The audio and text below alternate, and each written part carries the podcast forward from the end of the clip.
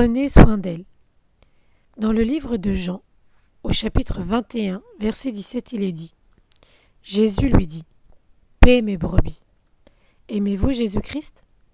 Si vous disiez non, au moins vous aurez été honnête. Seulement, vous passez malheureusement à côté de l'amour parfait auquel tout le monde aspire tant. Mais si vous répondiez oui, comme Simon-Pierre à qui Jésus avait demandé M'aimes-tu? alors attendez-vous à ce qu'il vous dise un jour aussi Paix mes brebis. Pour un animal comme la brebis, paître, c'est manger en broutant dans une pâture. Faire paître un troupeau, c'est donc le nourrir tout simplement. Mais le travail de berger n'est pas facile.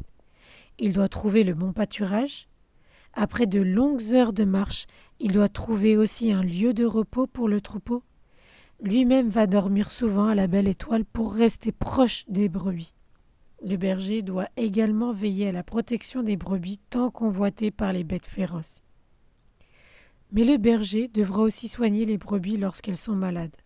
Courir après elles parce qu'elles peuvent être entêtées ou ignorantes des dangers qui les guettent. Il doit en porter une sur les épaules quand sa patte est cassée, et il en chargera une autre qui s'est éloignée de la bergerie. En fin de compte, le berger est sur presque tous les fronts avec le troupeau dont il s'occupe. Ce n'est pas une tâche qu'il peut donc accomplir s'il n'a pas de l'amour pour ses brebis, et surtout de l'amour pour celui qui lui a confié le troupeau. Être berger est un travail qui demande beaucoup en énergie, en temps et en investissement.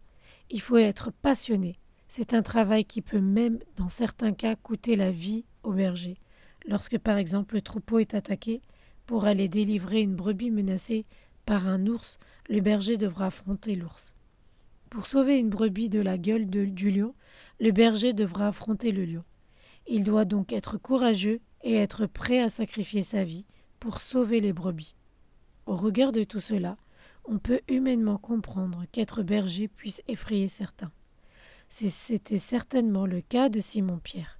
Il avait compris que suivre Jésus lui aurait coûté la vie, sinon pour laquelle il l'avait renié à trois fois.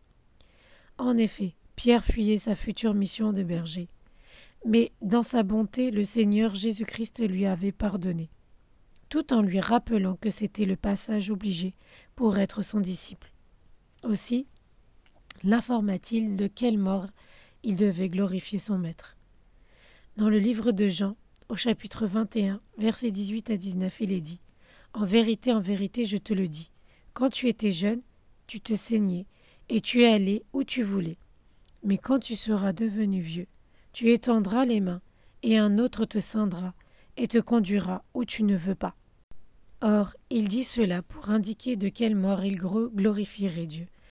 Et quand il eut dit cela, il lui dit Suis-moi. Amen. Jésus indiquait ainsi à Pierre qu'il serait assassiné à cause de son ministère de berger.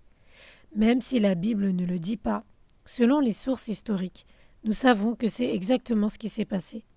Pierre, apôtre de Jésus-Christ, fut crucifié apparemment la tête en bas parce qu'il ne se trouvait même pas digne de mourir comme Jésus-Christ. Quelle foi, quelle abnégation pour un homme comme lui, un homme qui est passé de la lâcheté à la bravoure, de la peur au courage. Et tout cela pour l'amour de Jésus-Christ, pour l'amour des brebis de son Seigneur. Sa mort a été un encouragement pour beaucoup de chrétiens persécutés jusqu'à aujourd'hui, qui ont puisé en ce témoignage la force de persévérer dans leur amour pour Jésus malgré les oppressions. Voilà le cœur d'un bon berger, prêt à donner sa vie pour les brebis dont il doit prendre soin. Si vous aimez Jésus, aimez aussi ceux pour qui il est mort. Battez-vous pour eux, investissez de votre énergie pour eux, intercédez pour eux, prenez de leurs nouvelles, allez à leur rencontre sans attendre forcément que ce soit eux qui courent après vous. Faites les premiers pas vers eux, donnez-leur à manger, de la nourriture céleste qu'est la parole de Dieu, mais aussi quand nécessaire de la nourriture naturelle si elles sont dans le besoin. Prendre soin des brebis de Jésus-Christ, c'est les défendre contre ceux qui leur veulent du mal. C'est veiller à ce qu'aucune d'elles ne se perde, comme lui-même l'a fait. Dans le livre de Jean, chapitre 17, verset 12, il est dit Lorsque j'étais avec eux dans le monde, je les gardai en ton nom. J'ai gardé ceux que tu m'as donnés, et aucun d'eux ne s'est perdu, sinon le fils de perdition, afin que l'écriture fût accomplie. Prions ensemble. Seigneur Jésus, donne-moi ton cœur de berger, afin que je prenne soin de tes brebis que tu me confies. Apprends-moi à les aimer comme toi tu les aimes. Amen. C'était votre exhortation, écrite par Estelle Jenguet, du 31 juillet 2023 à la lecture. Fadois, soyez bénis.